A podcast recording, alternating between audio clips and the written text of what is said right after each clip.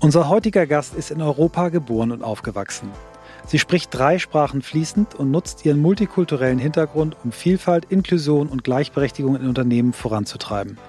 Sie hat eine Ausbildung in Wirtschaft und Recht, einen Bachelorabschluss in Geisteswissenschaften und einen Master in klinischer Psychologie vom California Institute of Integral Studies in San Francisco.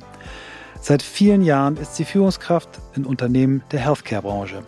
So war sie unter anderem als Senior Director HR Finance and Business Administration bei BaroSense und in Personalleitungsrollen bei Kaiser Permanent, bei Carrot und bei Ginger.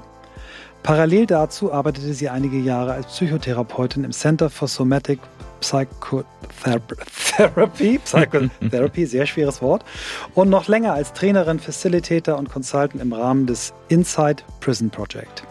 In ihrer aktuellen Rolle als Chief People Officer bei Headspace nutzt unser heutiger Gast die Prinzipien des Human-Centered Design und der datengetriebenen Analysen, um eine positive Arbeitskultur für alle MitarbeiterInnen zu schaffen. Seit nunmehr sechs Jahren beschäftigen wir uns nun schon mit der Frage, wie Arbeit den Menschen stärkt, statt ihn zu schwächen. In über 370 Folgen haben wir uns mit über 400 Menschen darüber unterhalten, was sich für sie geändert hat und was sich weiter ändern muss. Wir sind uns ganz sicher, dass es gerade jetzt wichtig ist, über neue Arbeit zu sprechen. Denn die Idee von New Work wurde während einer Krise entwickelt. Wie navigiert ein Unternehmen, das für Achtsamkeit und mentale Gesundheit steht, die eigenen MitarbeiterInnen durch wirtschaftliche und gesellschaftliche Krisen und den sich ständig verändernden Arbeitsalltag? Und so suchen wir weiter nach Methoden, Vorbildern, Erfahrungen, Tools und Ideen, die uns dem Kern von New Work näher bringen. Darüber hinaus beschäftigt uns auch diese Woche wieder die Frage, ob und wie wirklich alle Menschen das finden und leben können, was sie im Innersten wirklich, wirklich wollen. Ihr seid bei On the Way to New Work. Und heute mache ich eine ganz besonders lange Atempause. Heute mit Desiree Pasquale.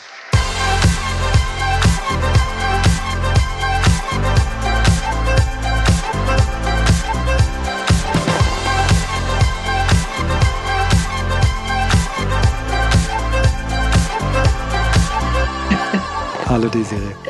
Hallo, perfekt ausgesprochen. Sehr schön. Danke euch für die Einladung.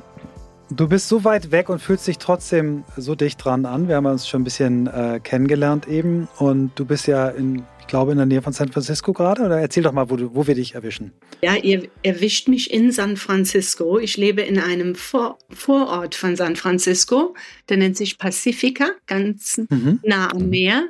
Kenne ich. Mhm. Wir sitzen auch heute hier äh, in, in einem Sturm. Aber davon lassen wir uns nicht äh, abhalten, miteinander zu sprechen.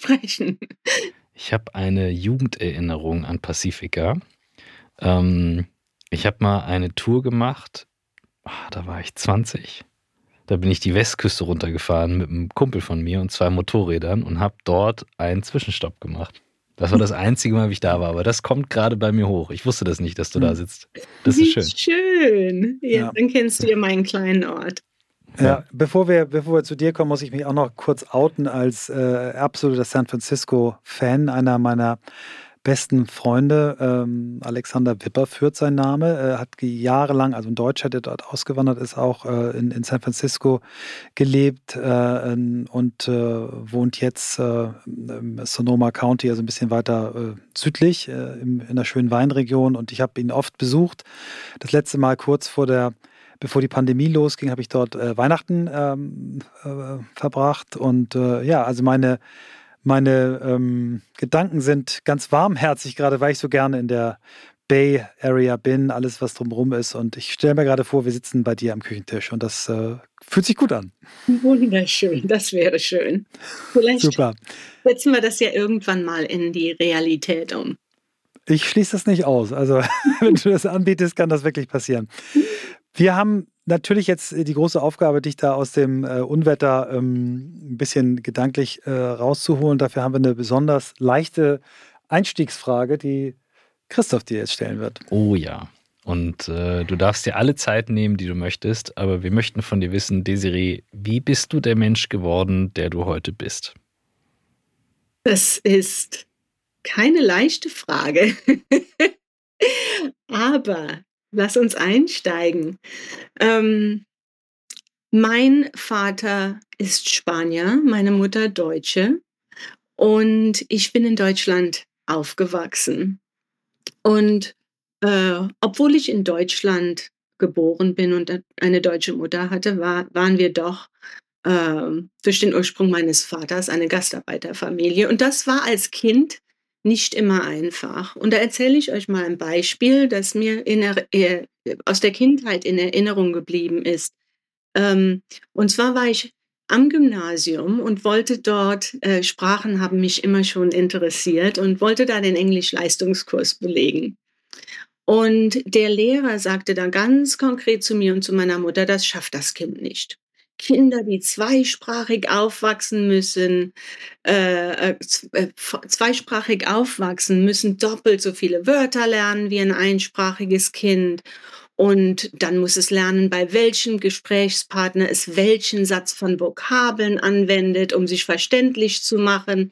Das verlangsamt generell den Lernprozess bei Kindern. Die sind alle ein bisschen schlechter in der Schule und da jetzt auch noch Englisch-Leistungskurs dazu zu setzen, das wird zu viel. Das schafft die Desiree nicht.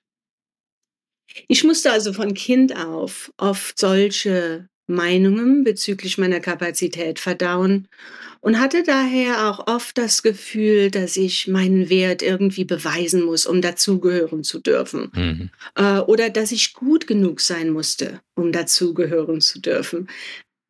Der Lehrer hat es sicherlich gut gemeint.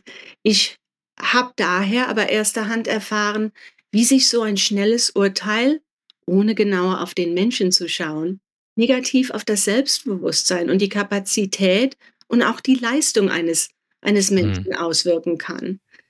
Ähm, und, und das war für mich wahrscheinlich auch der Antrieb, nach Amerika auszuwandern. Ähm, ein Land, das ich damals als jung, junges Mädchen, als junge Frau, als Schmelzpott gesehen habe, wo ich dann auch ähm, dann mein Psychologiestudium absolviert und meine Diplomarbeit auf Englisch geschrieben habe. Und, und, der, und der, der, der Rest ist History. Ähm, mhm. Da ist also das Thema von, von Inclusion, Zugehörigkeit und, und genau auf den Menschen zu schauen, der sich von dem Zeitpunkt an wie ein roter Faden durch mein, durch mein Leben zieht. Und hatte dann auch hier in den USA einen zweiten Insight bezüglich der Power der, der Zugehörigkeit und Inclusion. Äh, und der kam während meines klinischen Praktikums, das ich in einem Gefängnis in San Francisco absolviert habe. Das kennt ihr sicherlich beide im San Quentin äh, mhm. Gefängnis. Oh. Ja. Johnny Cash. Ich, ich höre es jetzt gerade vor mir, eines der berühmtesten Konzerte, Johnny Cash in San Quentin. Mhm. Wobei im, im Folsom Prison ist auch nicht weit entfernt von uns. Mhm, nee, okay. auch in San Quentin, du hast recht. Du hast ja. recht, ja. Die alte Platte. Sorry, deine Story. Kein Problem. Das war eine gute Platte. Rascht mich immer wieder. ähm, aber während meiner Arbeit mit Inhaftierten, die meistens auch irgendwelchen Gangs angehörten, wurde mir sehr schnell klar, dass die meisten Gangmitglieder in, in ihrer frühen Kindheit äh, keinen Halt, keine Zugehörigkeit hatten. Weder einen Familienbund noch eine Bezugsperson äh, und dann oft in sehr jungen Jahren auf der Suche nach Halt und Zugehörigkeit mhm. diese kriminellen Gang, in diesen kriminellen Gangs gelandet sind. Äh, das hat dann zu meiner Gruppenarbeit im Gefängnis mit gemischten äh, Ganggruppen geführt, wo Mitglieder von verschiedenen Gangs sozusagen eine neue Gruppe gebildet haben. Äh, die Mitglieder meiner Gruppen nannten das damals eine, eine Gang for Good. Ähm, das ganze Gangprinzip also auf den Kopf gestellt. Ähm, diese Community-Arbeit äh, und, und diese Supportgruppen haben wir dann auch außerhalb des Gefängnisses weitergeführt. Das mache ich heute noch. Äh, alles pro bono, äh, wenn, wenn die Männer aus der Haft entlassen werden.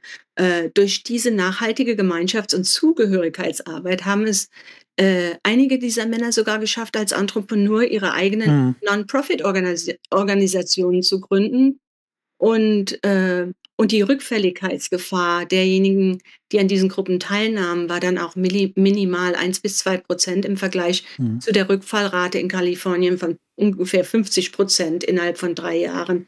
Aber diese Erlebnisse haben mir ganz klar die Power der, der Community und, äh, und der Zugehörigkeit gezeigt und wie ich eben auch schon gesagt habe, des genauer Hinguckens auf den Menschen.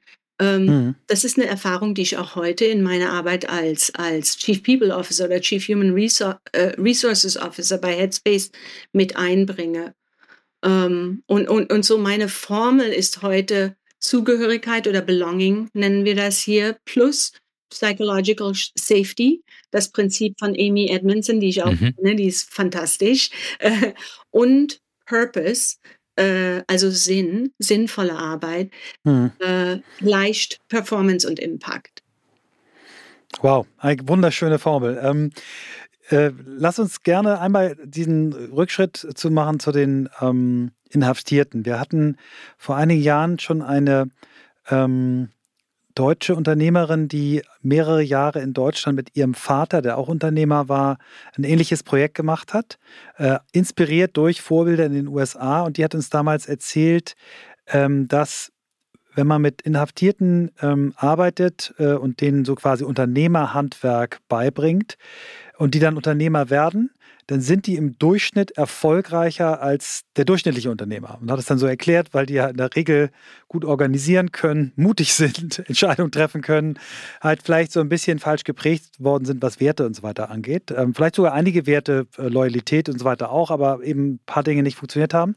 Ist das auch deine Erfahrung, dass das äh, wirklich dort, äh, wenn diese Arbeit erfolgreich ist, man Menschen wirklich dann die zweite Chance geben kann?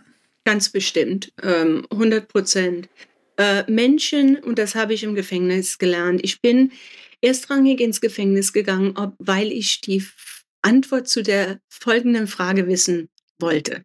Sind Menschen fundamental gut und werden von einem negativen Umfeld ähm, dann auf die falsche Bahn gebracht? Mhm. Oder sitzt, lebt im Menschen etwas fundamental Schlechtes, was dann den, das Umfeld negativ beeinflusst. Da gibt's hier einen äh, Professor, Philip Zimbardo, der hat ein sehr interessantes Projekt vor vielen Jahren, äh, Research-Projekt geleitet, das Stanford Prison Experiment. Mhm. Ähm, und diese Frage wollte ich für mich selbst beantworten, bin dadurch auch ähm, im Gefängnis gelandet. Ich hatte auch Interesse an Extreme Psychology, also die, dieses ähm, in, in, in der Klinik sitzen, äh, war zwar gute Arbeit, aber hat mich irgendwie auch gelangweilt. Ich wollte wirklich an den Rand der Gesellschaft und auch mit Obdachlosen und in, äh, Inhaftierten arbeiten.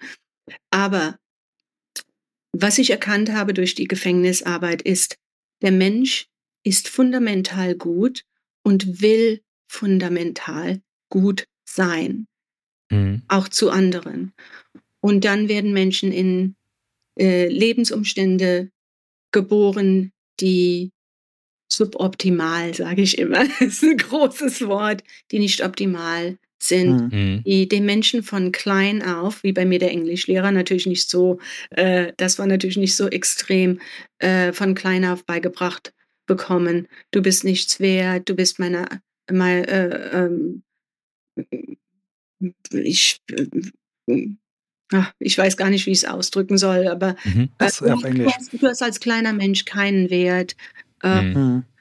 uh, you're not worthy of my attention. Ich sage es jetzt mal auf Englisch. Mhm, genau. ja. Und, äh, und dann muss das, dann anästhesiert sich das Herz über die Jahre hinweg zu einem Punkt, wo die Menschen nicht mehr fühlen können. Und dann äh, begehen sie solche Verbrechen, ähm, auch oft Gewaltverbrechen. Mhm. Gibt immer wieder einen Weg zurück ins, ins Herz. Dazu muss aber dann das Umfeld stimmen. Das Stanford Prison Experiment, von dem du sprichst, da basiert der Film Das Experiment, glaube ich, drauf. Und das ist doch in Teilen auch schief gegangen. Ja. Beziehungsweise hart kritisiert auch worden. Hart kritisiert worden aufgrund der Messung. Ja. Ich würde gern einmal von dir nochmal, äh, du beschreibst es jetzt gerade, wie das Umfeld prägt. Das bedeutet, für dich hat sich bestätigt, ähm, Person, also Mensch und Verhalten des Menschen sind voneinander zu trennen. Mhm. Wirklich auch zu sagen, jetzt mal auf deinen Job bezogen, zu merken, jemand ist vielleicht nicht richtig an der Stelle, es passt nicht, wie auch immer. Ähm, dass Menschen nicht das Gefühl haben, Gott, ich bin schlecht, mit mir ist ein Problem, weil das ist ja für ganz viele ganz schwer voneinander zu trennen. Jemand kritisiert etwas mhm. und wir hören manchmal, der findet mich doof. Nein, er findet nicht dich doof, er findet dein Verhalten nicht gut oder nicht günstig. Das ist ja im Prinzip der Bogen, den du, den du machst und das würde mich mal interessieren. Ihr seid ein schnell wachsendes Unternehmen, ein hochdynamisches Umfeld, super anspruchsvoll und das ist etwas so Fundamentales, was drin sitzt. Wie, wie trägst du das in die Kultur rein, um einen wertvollen Austausch zu ermöglichen und trotzdem hohe Leistungen einzufordern? Oder vielleicht ist es gerade deswegen. Ja, also unser Team ist äh, bei Headspace ist ähm, mit Absicht ein hochdiverses Team. Wir haben also mhm. 46 Prozent BIPOC-Leute und messen jetzt auch dieses Jahr äh, die Daten ähm, bezüglich äh, äh, LGBTQ mhm. ähm, Angestellten und Menschen mit Behinderungen. Wir haben bis jetzt nur BIPOC äh, als Datenpunkt genommen, aber unsere Community ist hochdivers und ähm, wir ähm, äh, ermöglichen den Menschen, miteinander zu sprechen im Dialog, konstant. Ähm, äh, und äh, die, unser Produkt, wenn, wenn ihr da mal genau drauf scha schaut, wir haben jetzt auch kürzlich eine, eine, eine, neue Firma aufgekauft, Shine hieß die, die hatte also Content mhm. spezifisch für, für äh, BIPOC-Mitglieder, äh, dass wir diesen Dia Dialog ständig äh, am Leben halten, auch in der Firma durch äh, Diversity Dialogues nennen wir die. Und dann ist natürlich auch, wenn wir irgendwelche Entscheidungen treffen in der Firma, wenn es da also um äh, Policies geht, äh, Policen, ich weiß nicht, wie es auf Deutsch heißt, aber die mhm, mhm. Guidelines, ja, aber Policies passt. Ja, ja und oder ähm, äh, oder unsere Values, unsere Werte, die werden also nicht festgelegt vom Führungsteam hinter geschlossenen Türen. Da beziehen wir die gesamte äh, Arbeitsgemeinschaft mit ein und machen das dann also durch Surveys und äh, Listening Sessions, wo wir mit den Angestellten direkt äh, sprechen, um dann solche ähm, solche Sachen zu formulieren, also praktisch den äh, die Vision der Firma zu formulieren, die Werte, wie wollen wir miteinander im Arbeitstag umgehen. Das haben wir also mit allen Angestellten gemacht, mit einer Gruppe von 800 mhm. Leuten.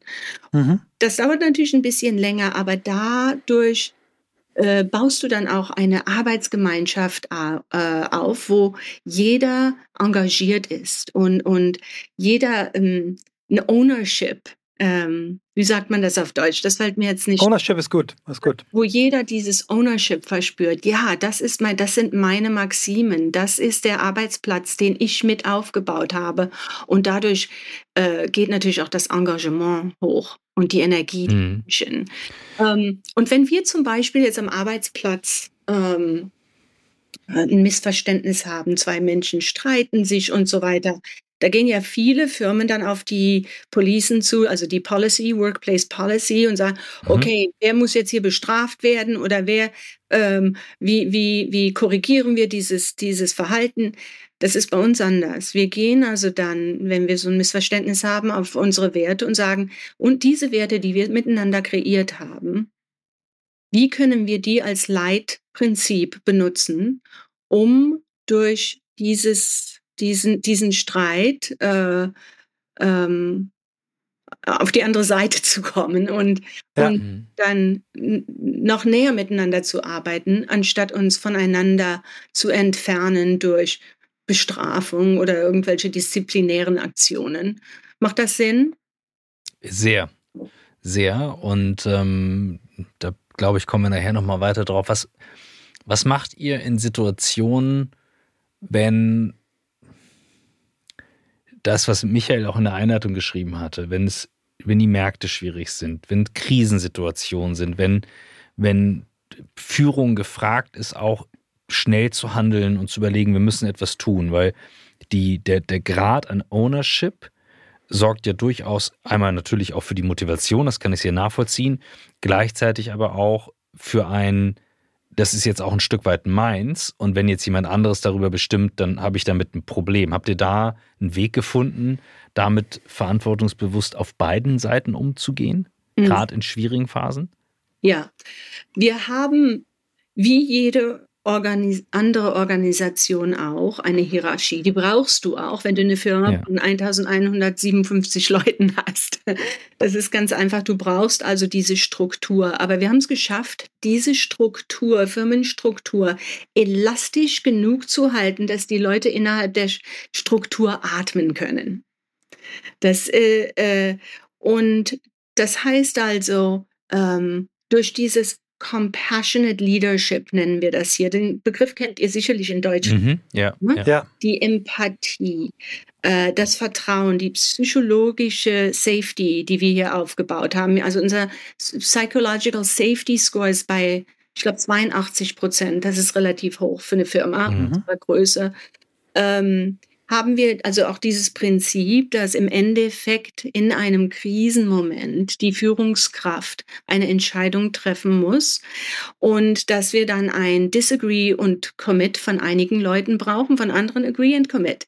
Äh, aber durch das große Vertrauen und die tiefe psychologische Sicherheit äh, ist das bei uns ähm, etwas, was ähm, äh, na gut, leicht ist es nicht, aber es ist leichter, sage ich mal. Ja. Und hier kommt die Mini-Werbung, bevor es gleich mit On the Way to New York weitergeht. Und unser Werbepartner in dieser Woche und in dieser Folge ist ein Partner, der für etwas Grundlegendes sorgt, was ich jeden Tag im Büro brauche. Kaffee und Wasser. Es geht um Fresh at Work. Ad wird in diesem Fall übrigens nicht als Zeichen ausgeschrieben, sondern Ad ausgeschrieben. Fresh at Work slash work. Da findet ihr alle Informationen. Aber was ist es genau? Fresh at Work ist ein Konzept für Kaffee- und Wassergenuss für B2B-Kunden. Das bedeutet, ihr bekommt einen Rundum-Service mit monatlichem Gesamtpreis, ein All-Inclusive-Paket für die Geräte. Und ihr habt eben auch einen Service dabei. Das heißt, ihr habt einen garantierten Service, dass die Geräte, und das ist bei Kaffeemaschinen ja nicht ganz unwichtig und auch bei den Wassermaschinen wahnsinnig wichtig, dass ihr eben alles im Preis drin habt, damit ihr keine versteckten Kosten habt oder extra Arbeit damit habt. Ihr habt also Kaffeebohnen, Kakaopulver, die Installation, die Lieferung, alles mit drin. Vor allem sind es auch nachhaltige Edelstahlgeräte mit Hygienefilter, nicht ganz unwichtig, um diesen gleichbleibenden Geschmack zu haben, den man sonst nur außerhalb vom Büro habt. Keine versteckten Kosten, habe ich schon gesagt und eben alles transparent durch die monatliche Pauschalrechnung. Wenn ihr jetzt sagt, klingt spannend, ihr habt aber auch mal vielleicht schwach frequentierte Monate dabei, kein Problem. Auch hier hat Fresh at Work schon eine Lösung. Kurzum, guckt es euch an, Fresh at Work ist ein super transparentes Konzept. Ich kenne das Unternehmen. Ich finde es wahnsinnig spannend. Ich finde es eine coole Idee. Deswegen alle Informationen auf freshatwork.de slash work und ihr bekommt über die Landingpage sechs Monate Rabatt von 10% auf den monatlichen Tarif. Das Ganze gilt bis zum 1.5. diesen Jahres. Also einfach rundum sorglos, keine versteckten Kosten, faire Abrechnung. Das Ganze mit Kaffee, Wasser und was man dazu noch braucht. Jetzt viel Spaß mit On the Way to New Work und ich hole mir jetzt erstmal einen Kaffee. Das ist, also da sind so spannende Punkte drin. Also auch gerade, wenn du das jetzt so erzählst, so völlig selbstverständlich, äh, der, der, der Psychological Safety Score und so weiter. Du hast auch von Amy Edmondson geschwärmt, das war ein großartiger Podcast, den wir da haben. Wann habt ihr damit als Firma angefangen, so systematisch dahinterher zu sein? Ihr seid riesig, du hast es gerade gesagt, ihr seid über 1000 MitarbeiterInnen weltweit. Wann habt ihr damit angefangen, so konsequent dahinterher zu sein? Ja, erstmal als eine Frage. Ich hätte mhm. drei Fragen dazu, aber ich stelle jetzt einfach nur erstmal eine. Du hast es vorhin aus dem Thema, aus dem Thema, aus dem Gefängnis äh, in einem äh, solchen gewagten Bogen so schnell zu. Ich so schnell bin ich gar nicht hinterhergekommen. Also das, ist ja, gut, das, das, ist Storytelling. Deswegen mache ich jetzt mal Wir eine Frage. Wir kommen zurück eine wieder. Frage. wann, wann, habt ihr damit angefangen? Pulp Fiction, genau. Hm? Ähm, Ihr Lieben, ich habe immer schon so gearbeitet mhm.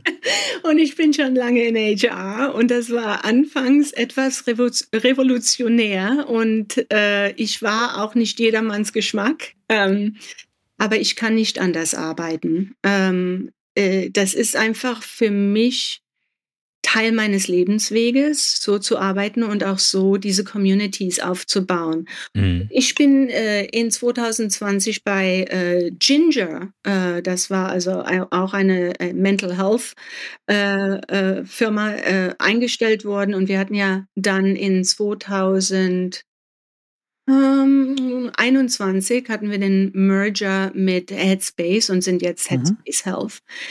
Mhm. Und ähm, als ich bei damals in 2020 bei Ginger äh, angefangen habe, ähm, für mich ist natürlich dann auch ein Kriterium, ja zu sagen, ist der CEO und wie offen ist der. Und äh, das habe ich sofort erkannt an unserem CEO Russ Glass.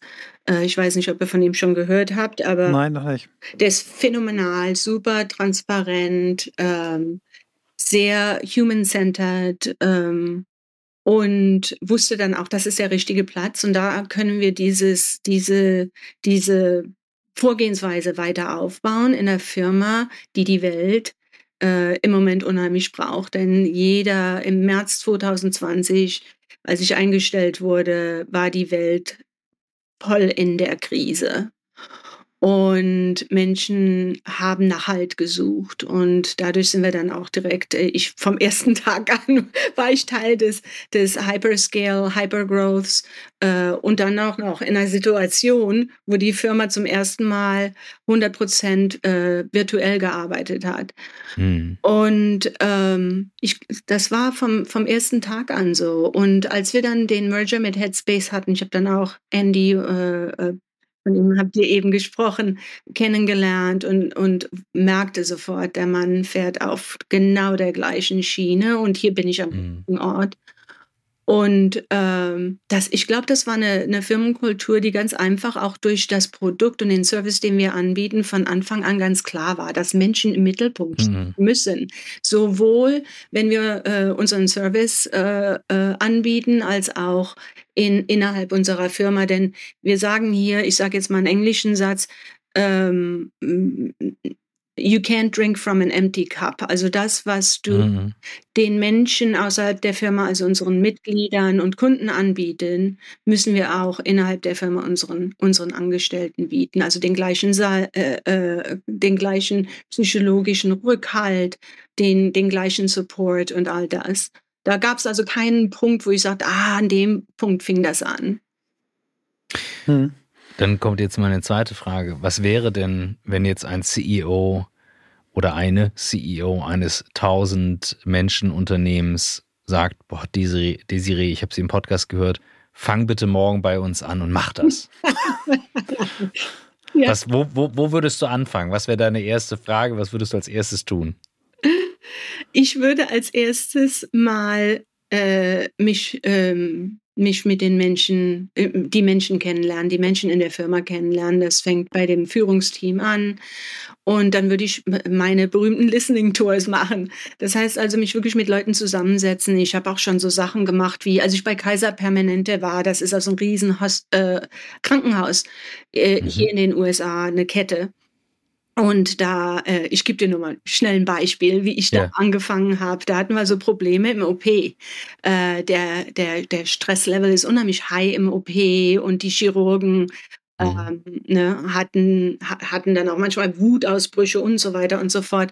Um das Problem richtig zu verstehen, habe ich damals meiner Chefin gesagt, muss ich da wirklich dabei sein? Und dann habe ich das auch gemacht. Hier nennt man das Scrub-In, weißt du, wo du dann dieses, dieses die, die Kleidung anziehst und, und mhm, mhm. sauber scrubst und habe dann in der Ecke im OP gestanden und habe die Situation beobachtet, um einfach äh, rauszufinden, was erzeugt diesen hohen Stress, was fehlt den Menschen, wie können wir das Stresslevel runterbringen.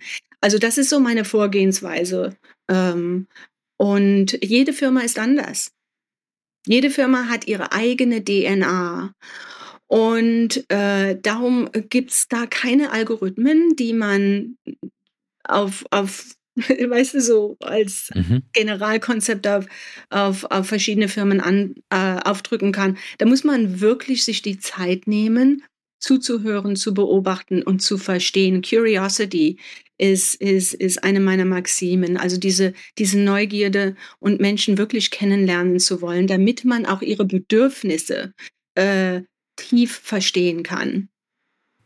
Desiree, du hast an anderer Stelle mal gesagt, dass du äh, besonders an, an das Thema Daten glaubst und dass du glaubst, dass man äh, äh, Daten wirklich als Grundlage auch für Entscheidungen am Arbeitsplatz äh, nehmen sollte. Wir haben be viele Beispiele auch ge gehört, Christoph und ich vom, vom Google äh, People Analytics Team, äh, die unfassbar smarte Analysen machen, die auch zusammen mit Amy Edmondson dieses Thema psychologische Sicherheit auch bei Google nochmal nachgewiesen haben. Wir hatten vor ein paar Wochen, das hatten wir dir im Vorgespräch erzählt, äh, Aki Ben Asra, die früher bei Adidas äh, äh, ähm, sehr hoch im äh, äh, Personalbereich war, die auch auf das Thema Daten schwört. Die hat damals das Thema Net Promoter Score aus Marketing übersetzt äh auf, auf HR. Was sind für dich Daten, die du, die du misst und die du, die du nutzt, um um Menschen besser zu verstehen in der Organisation? Ja, wir haben verschiedene, äh, verschiedene Datensourcen, äh, nee, so, Quellen. Sources, Quellen, mhm. alles gut, ja, ja. Dafür, dass du schon so lange in den USA lebst, finde ich, machst du echt wenig solche Dinge. Das kannst du ruhig machen, das stört null. Ihr Lieben, das ist, äh, ich war etwas nervös äh, äh, gestern, als ich so über den Podcast nachgedacht habe, weil ich wirklich dachte, hör mal, Daisy, äh, jetzt lebst du schon so lange in den USA und du bist eigentlich in den USA als ähm, in Anführungszeichen Geschäftsfrau oder Profes Professional groß geworden. Und meine meine äh, Business Language ist ist Englisch und hm, und wie kriege ich das jetzt auf Deutsch hin? Deswegen ja. ähm, äh, danke für eure Geduld mit mir. Und ich freue mich auch, dass ihr so viele englische Wörter ähm, auch kennt jetzt. mir das Leben leichter. Ähm, ich ähm, verschiedene Daten. Folgendes: Wir haben Employee Surveys. Das sind also Surveys, die gehen an unsere Angestellten raus. Da machen wir zwei große Surveys pro Jahr. Dadurch kriegen wir dann den Puls unserer Angestellten. Die sind anonym. Äh, wir haben äh, weitere Datenquellen im, wenn wenn wir uns äh, Leave of Absence heißt das hier. Das sind also wenn Leute krank sind. Äh, das ist für uns ein Datenpunkt. Ne? Wenn, wenn viele Leute krank sind und unter Stress leiden etc., ähm, dann ist das für uns auch ein quantitativer Datenpunkt. Wir haben, also ich habe eingestellt drei äh, Coaches, Mental, Mental Health Coaches, ähm, die unsere Angestellten exklusiv Vollzeit betreuen. Das ist also genau wie unser Service on Demand. Und äh, da können unsere, unsere Angestellten dann entweder über Video oder über SMS äh, Beratung ähm, bekommen von diesen Coaches. Und mit diesen Coaches treffe ich mich alle, äh, alle vier Wochen, also einmal im Monat. Und die äh, äh, sagen mir natürlich keine Details. Also ich habe mich mit Person XYZ getroffen, aber die sagen mir, oh, wir sehen Patterns. Also, wie heißt Patterns auf Deutsch? Das Muster. Muster, gewisse ja, Muster. Wir sehen, wir sehen, gewisse Muster. Also in dem Team sehen wir einen hohen Stresslevel. Ähm, und da kann ich dann als, ähm, als, als HR-Leaderin sofort eingreifen, mich mit dem Team zusammensetzen, sehen, was da los ist und, und dann auch halt eben Interventionen mit den Angestellten zusammen ähm, identifizieren. Ähm, wir haben, das habe ich euch jetzt gesagt, Surveys, Abwesenheitsdaten, Produktivität ist auch eine Datenquelle. Mhm. Wenn die mhm, mhm. runtergeht, dann fragen wir uns, warum, was ist da los? Sind wir jetzt in, inmitten einer Krise? Äh, ähm, das sind so die Hauptdatenquellen, äh, die wir haben. Oder Abgangs, äh, mhm. wenn Leute uns also unsere Firma verlassen und wenn wir da einen Trend sehen, da haken wir dann auch sofort nach. Mhm. Und da haben wir auch Exit-Surveys, nennen wir die. Und dann haben wir, also habe ich in meinem Team Leute, die mit den Leuten eins zu eins sprechen. Oft mache ich es auch selbst. Ähm, und mhm. diese ganzen Datenquellen, da habe ich jetzt eine, eine junge Frau eingestellt, die mhm. äh, hat keinen HR-Hintergrund, aber die ist Wissenschaftlerin und die hat an der Uni gearbeitet und Datenwissenschaftlerin. Cool. Und die hilft mir jetzt so, diese ganzen Daten äh, mhm. in äh, den großen Datenpool und aus dem Datenpool dann auch eine Story zu weben, die wir dann natürlich auch mhm. äh, ähm, ähm, nutzen können ne, für Strategien und so weiter. Ja, ja. Wir haben ja, äh, ich, ich habe vor vielen Jahren mal meinen, meinen ersten Kontakt mit, äh, mit dem Google äh, People Analytics Team gehabt, habe ich ja schon zwei, dreimal erzählt, äh, in, im Silicon Valley von Google. Und die haben uns damals zwei Sachen erzählt, die mich echt umgehauen haben. Die eine Sache war, ähm, was eigentlich die Menschen davon abbringt, äh, zu kündigen. Haben die eben rausgekriegt bei Google äh, Gehaltssteigerungen erhöht um 2% die Chance, dass jemand nicht kündigt. Beförderung erhöht die Chance, dass jemand nicht kündigt um 3%. Aber ein echtes, tiefes, ernst gemeintes Gespräch eines Senior Executive erhöht die Chance um 70%, dass jemand nicht kündigt. Ne? Das fand ich unglaublich. Und die zweite, der zweite Insight, den ich unglaublich fand, war, äh, die haben sich mal mit dem Thema äh, Rehires äh, beschäftigt und haben gesagt, was äh, ist eigentlich mit Leuten, die ein zweites Mal zu uns kommen? Und haben dann festgestellt, dass die Leute, die ein zweites Mal kommen, im Durchschnitt länger bleiben, äh, zufriedener sind, produktiver sind, glücklicher sind und äh, also die besseren ähm, äh, Teammitglieder und haben dann ein, eine Unit nur für Rehire eingestellt. Das finde ich so das Faszinierende an diesem Thema äh, mit Daten, einfach genauso wie ich es im Marketing mache oder in, in anderen Themen, äh, die die Arbeit äh, einer Chief People Officer eben einfach besser machen kann. Ja. Gab es Themen, mit solchen Daten, wo du so Aha-Momente hattest, äh, die du nicht vorher geahnt hast? So ein bisschen wie die Zeit, als du dich auf die Forschungsreise begeben hast im Gefängnis? Mm. Du, da fällt mir jetzt im Moment nichts ein dazu, dass ich da also einen Aha-Moment hatte. Wahrscheinlich auch, weil ich mich auch im Gefängnis und, und während meiner Ausbildung so tief mit Menschen befasst mhm. habe, dass, dass ich da, ähm, da da gab es wenig, was mich überrascht hat. Mhm. Äh, mhm. obwohl ich weiterhin offen und curious bleibe. Denn ähm, die, wir sind in einer Zeit des fundamentalen Umschwungs und, mhm. und, und die Kerneinsicht für mich ist, ist folgende. Ähm, für, für den modernen Arbeitsplatz jetzt. Es gilt nicht mehr erstrangig, das menschliche Verhalten der alten formalen Ordnung unterzuordnen, unterzuordnen, sondern stattdessen das menschliche Verhalten und die menschlichen Bedürfnisse als Maßstab für neue Ordnungsprinzipien in unseren wow. Firmen mhm. zu erkennen.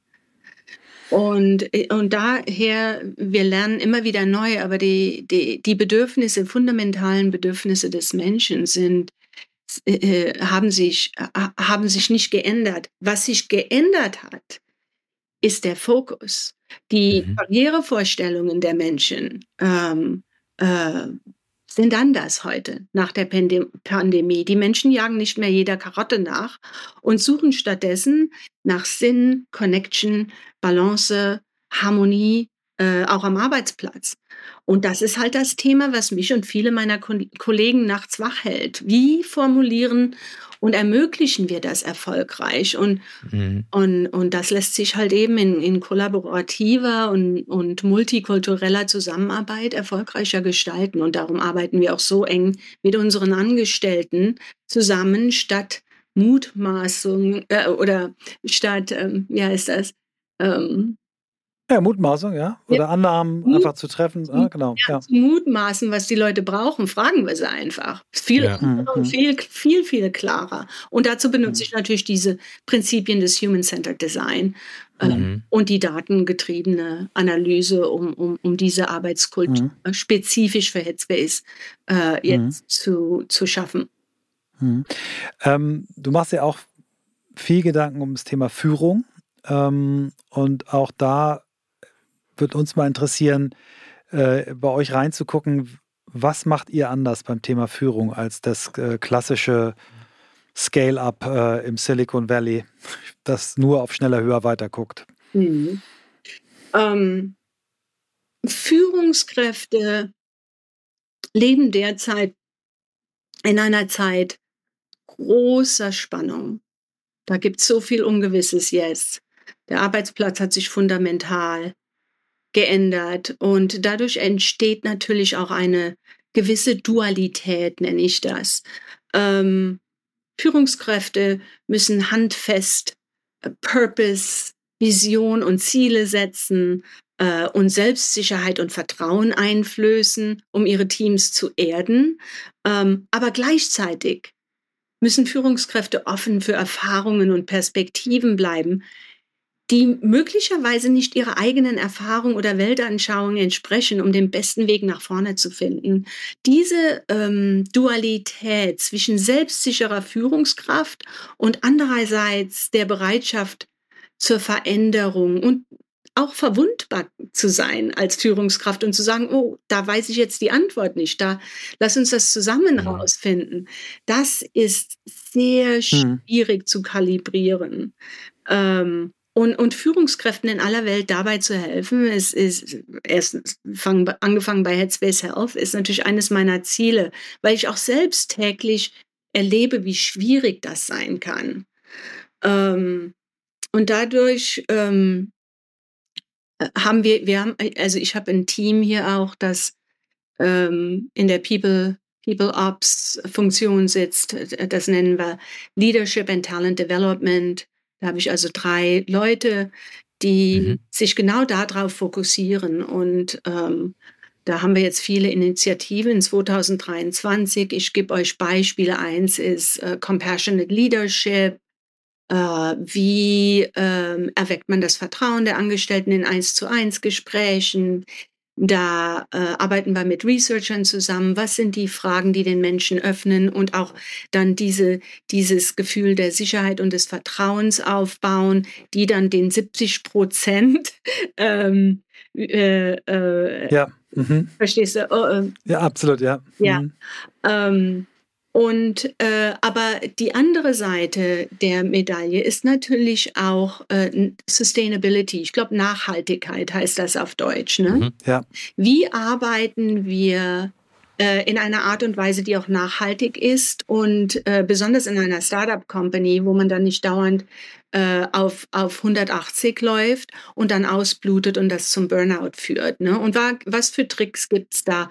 Da habe ich jetzt eine Kollegin, die arbeitet, die, die ist ein äh, Neuroscientist äh, an der UC Berkeley, die da äh, für uns im Moment auch ein Programm ausarbeitet. Da geht es um Fokus, da geht es um Work Smarter, not Harder. Wie sieht das bei Headspace Health aus? Wir sind ja ähm, eine Firma, die, die, die halt psychologische Betreuung und, und Meditation und Mindfulness auch als Service anbietet.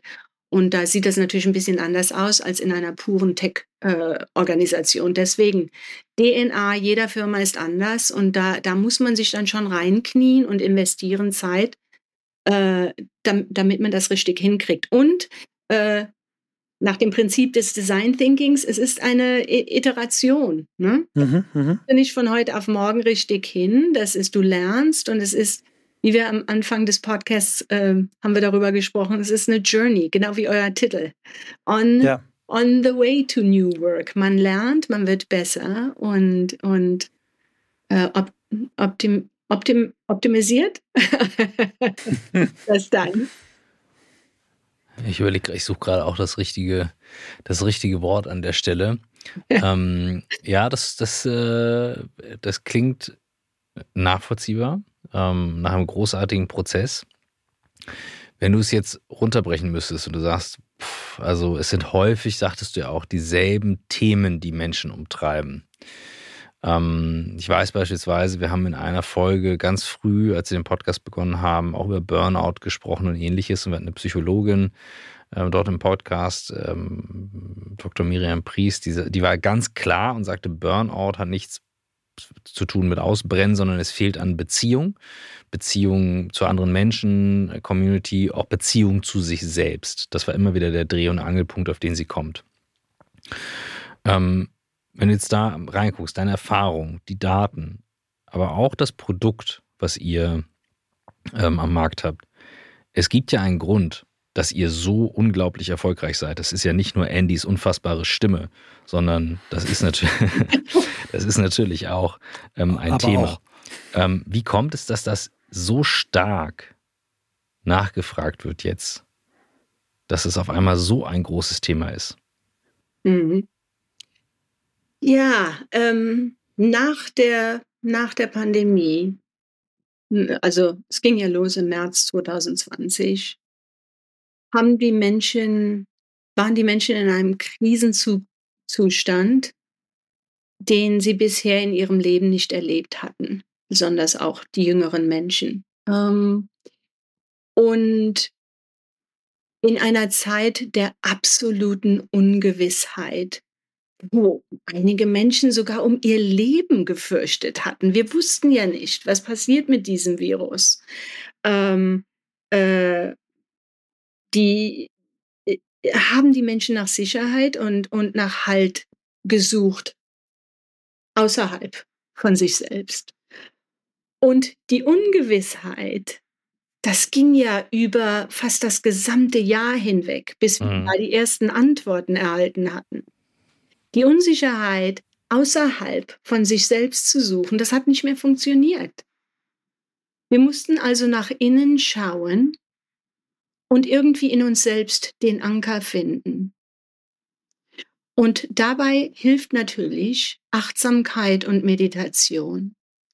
Das heißt, wir verbringen viel Zeit und viel Stress wird dadurch erwirkt, dass wir entweder über die Vergangenheit nachdenken und alles tausendmal umwälzen oder Angst vor der Zukunft, was könnte sein. Und da geht der Stresslevel mhm. natürlich äh, hoch, ne? Aber ja. im Endeffekt hilft es uns nichts. Wir können weder gestern ändern, noch morgen 100% voraussagen. Und indem wir äh, im gegenwärtigen Moment leben, das heißt, die Vergangenheit beiseite legen und die Zukunft auch, soweit möglich, beiseite schieben und unsere, unsere Achtsamkeit, unsere Aufmerksamkeit in den gegenwärtigen Moment fokussieren, da können wir einen Ruhepunkt und einen Anker finden. Und das war, glaube ich, ein Bedürfnis, das viele, viele Menschen empfunden hatten, mhm. weil wir so eine fundamentale Lebensangst hatten, dass wir einen Anker brauchten. Und weder die Politiker noch die Ärzte konnten uns diesen Anker geben. Und ich glaube, dadurch ist auch das Konzept der Meditation, Achtsamkeit mhm. so hochgeschnellt. Also die, die Nachfrage nach, nach diesem Service und diesem Produkt. Und ja. Ähm, ich finde es super schön auch nochmal, wie du es erklärt hast. Ähm, äh, ich würde auch trotzdem noch mal ein bisschen tiefer bohren. Also ich habe, äh, wir haben, du hast vorhin ja auch, haben wir über das Thema Menschen, dass Menschen eigentlich im Grunde äh, gut sind. Wer, äh, du hast äh, ähm, uns an einen unserer Gäste erinnert, den Rutger Breckmann. das habe ich bei dir auf dem Profil gesehen, dass du mit dem auch vernetzt bist. Den hatten wir auch bei uns, der ja dieses, der, der ein Historiker ist, der ähm, eher utopisch denkt. Und da gibt es einen noch berühmteren Historiker, der sehr dystopisch denkt. Das ist äh, Yuval Noah Harari. Und eins der erstaunlichsten, also Homo Deus, Homo Sapiens hat er geschrieben und hat ja noch das Buch geschrieben, 21 Lektionen für das 21. Jahrhundert. Wenn du das liest, dann denkst du irgendwie, okay, wir können auch abschließen und brauchen nicht mehr weiterleben. Und dann kommt er in der 21. Lektion und sagt, ja, und damit ich das alles aushalte, meditiere ich. Also es ist äh, wirklich für mich so wirklich ein eigenes erstaunlich. Kapitel, eigenes Kapitel, also eine der 21, weißt du, es wird über AI, über Robotics, über alles mögliche, über äh, endlos langes Leben. Aber what really helps ist Meditation. Ähm, das ist ja ein Thema, was ja, ich glaube, äh, es ist mit Sicherheit wahnsinnig äh, nochmal gestiegen über die äh, Pandemie, aber es hat ja auch vorher schon eine, eine irre Entwicklung gemacht. Vielleicht kannst du uns noch mal ein bisschen was auch zur Wirksamkeit und Bedeutung von Meditation sagen. Es gibt ja auch Studien, die nachweisen, was das mit Menschen macht. Du kannst es im Hirnscanner nachweisen, weil wir unter unseren Hörerinnen und Hörern haben wir einige, die das machen, aber es gibt auch immer, ja, nee, Meditation ist nichts für mich, bin ich zu ungeduldig. Vielleicht noch mal ein bisschen Shoutout, warum Meditation wirklich was bringt. Mhm. Ja, ich ähm, ein, eine Sekunde hier. Ich suche mal gerade die Daten. Ich habe nämlich hier Daten, weil ich in einer Konferenz äh, in New York in, in ein paar Wochen darüber sprechen äh, werde. Wir haben also Researcher, ähm, Researchers in unserem Team, die da die die Daten verarbeiten, die wir äh, zu denen wir halt auch Zugang haben durch unsere Mitglieder. Und äh, da haben wir herausgefunden, dass äh, von unseren Mitgliedern, 32 Prozent unserer Mitglieder äh, äh, ver, äh, verspüren weniger Stress in 30 Tagen, innerhalb von 30 Tagen, nachdem sie angefangen haben mit dem Meditieren. 14 Prozent äh, ähm, haben einen höheren Fokus innerhalb von vier Wochen, dass sie sich also besser konzentrieren können. 59 Prozent, ähm, die äh, von unseren Co äh, Coaches gecoacht worden sind, ähm, äh, da ist die äh, Anxiety, der, 59 Prozent äh, verspüren weniger Anxiety. Wie äh, sagt man jetzt Anxiety auf Deutsch? Das weiß ich jetzt auch nicht.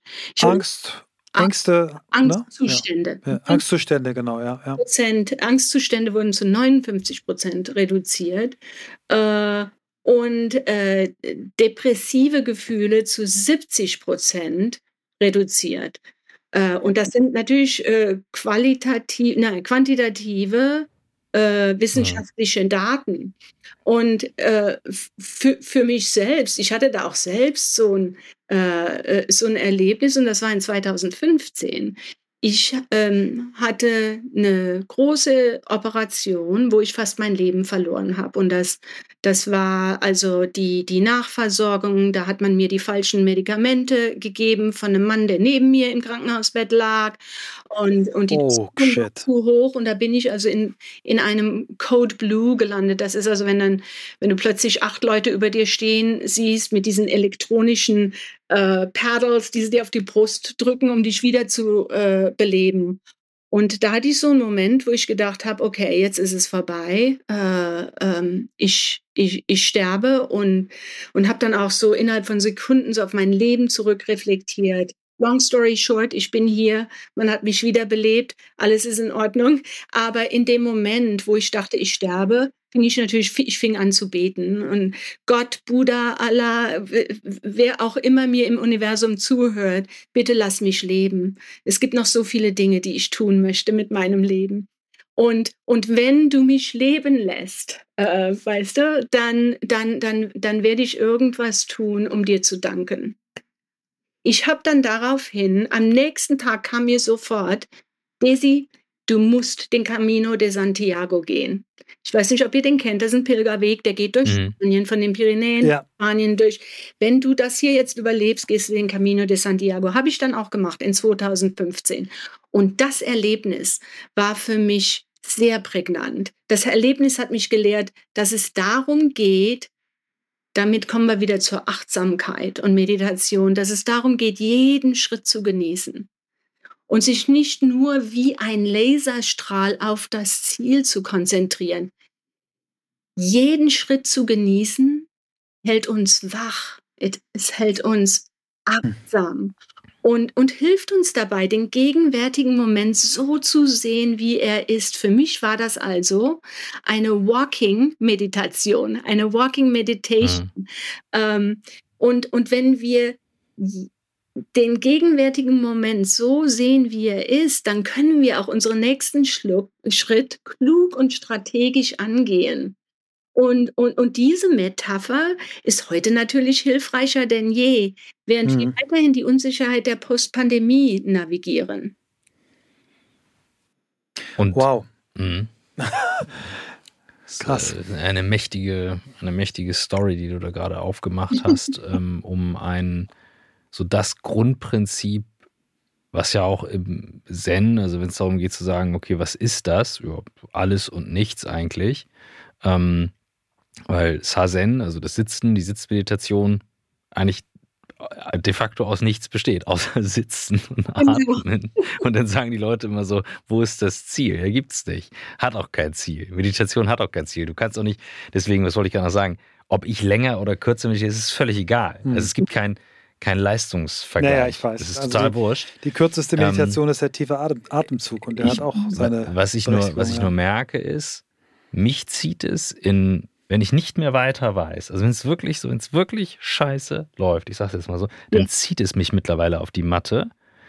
Und der Impuls hat sich erst eingestellt nach Jahren, muss ich sagen. Vorher war es schon ein, ich muss es wirklich in die Übung einbauen. Und du hast jetzt ein so einschneidendes Erlebnis, dich hat es losgezogen, auf den Pilgerweg, du hast es darüber gemerkt. Gibt es, oder sagen wir so, bei euch mit über 1000 Mitarbeitenden im Unternehmen, gibt es mit Sicherheit Menschen, die vielleicht nicht meditieren, würde ich mal sagen, so wie bei, weiß ich nicht, Nike, wahrscheinlich auch nicht alle laufen. Ähm, was ist mit Menschen, wo du merkst, weiß ich nicht, du, du, du, es gibt den Zugang nicht, du, siehst jemanden vor dir, du führst ein Gespräch, hast jemanden und merkst, oh, das würde ihm oder ihr so doll helfen. Und diesem Impuls zu widerstehen, das ist ja, das wäre ja total übergriffig, aber du merkst so, it would be the way. Mhm. Aber du kannst sie damit nicht erreichen. Mhm. Mhm. Was, was machst du dann? Lässt es einfach und sagst es und, und du, atmest es weg, du sagst, ja, ist dann so, oder hast du dann den Impuls zu sagen, ah, probier es mal aus? Hm.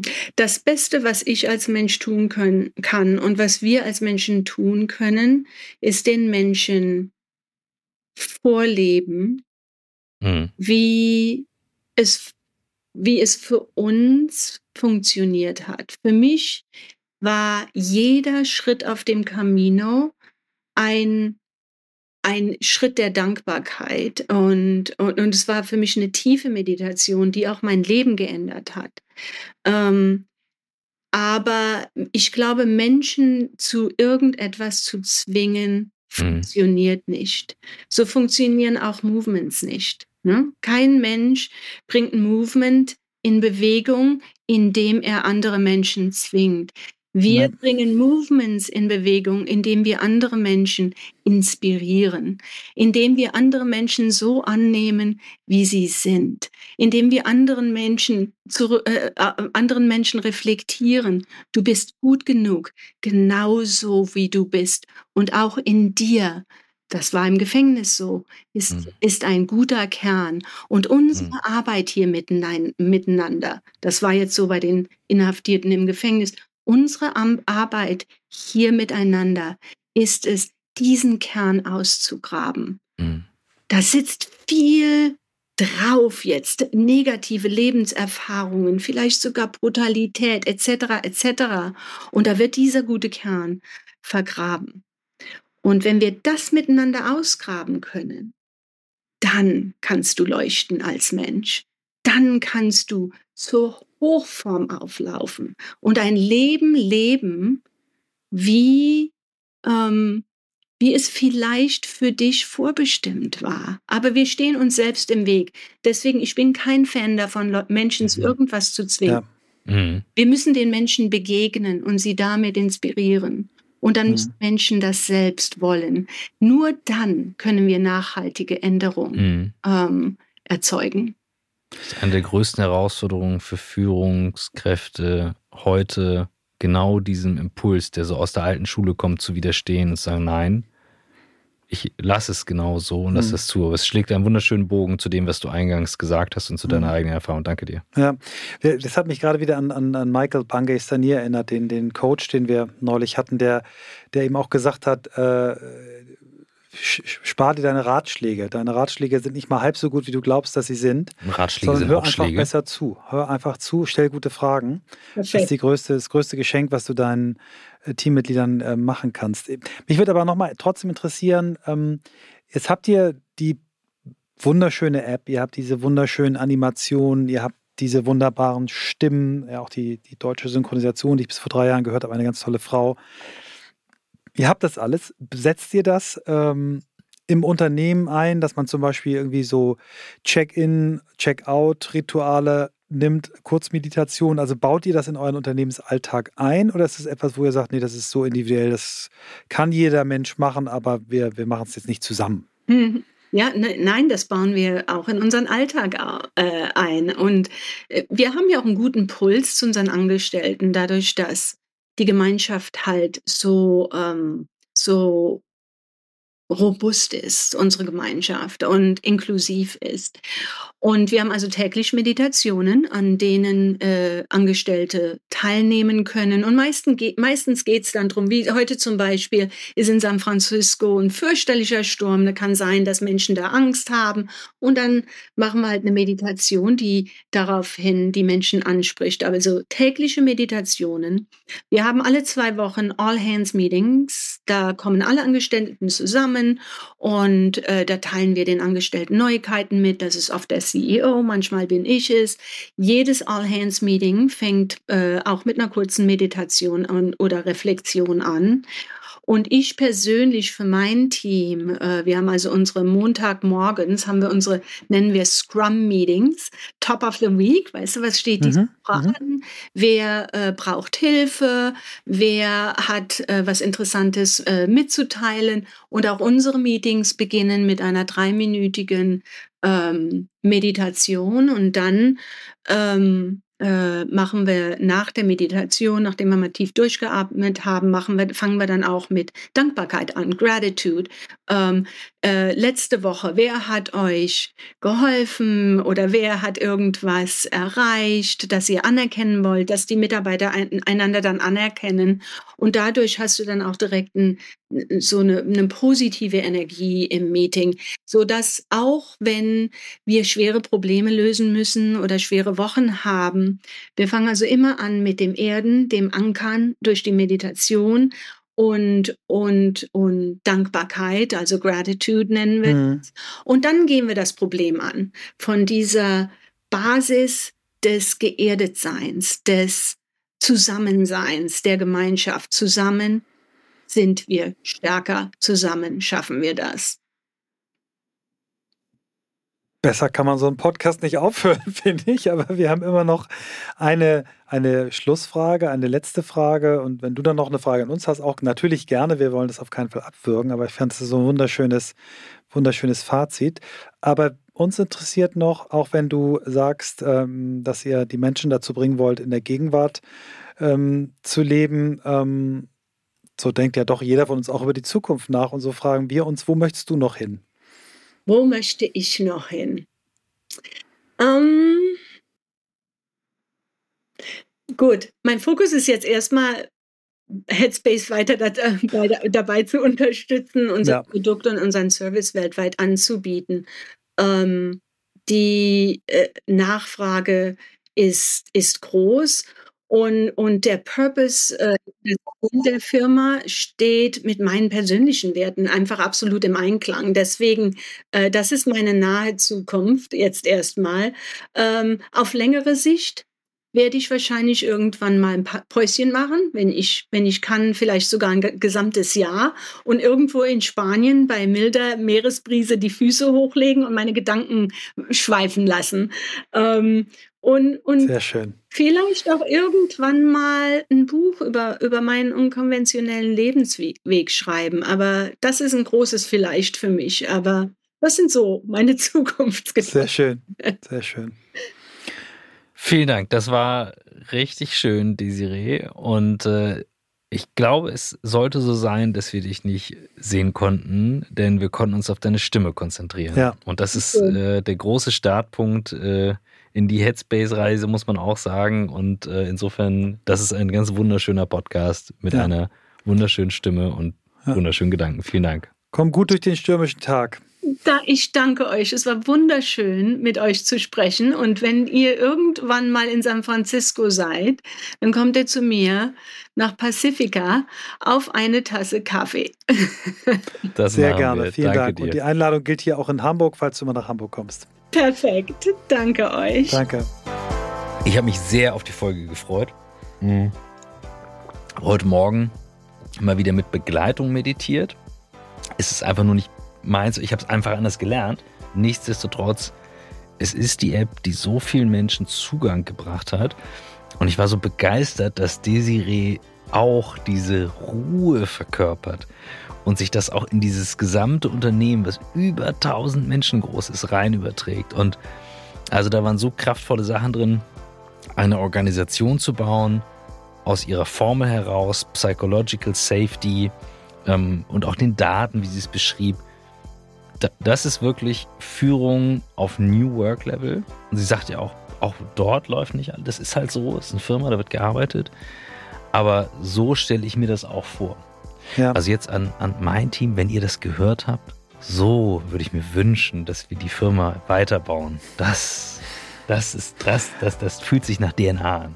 Ich bin sehr gespannt. Also wenn ihr das Christoph dann sagt, dann äh, vielleicht können wir das ja in der Podcast-Folge auch nochmal erzählen. Ja, ich habe mich auch sehr auf die Folge gefreut. Ähm, wir bekommen ja immer mal wieder ähm, Vorschläge auch von, von PR-Agenturen. Ähm, und äh, dieses Mal war es auch so. Ähm, und nicht so oft ist der Match so super geil, mhm.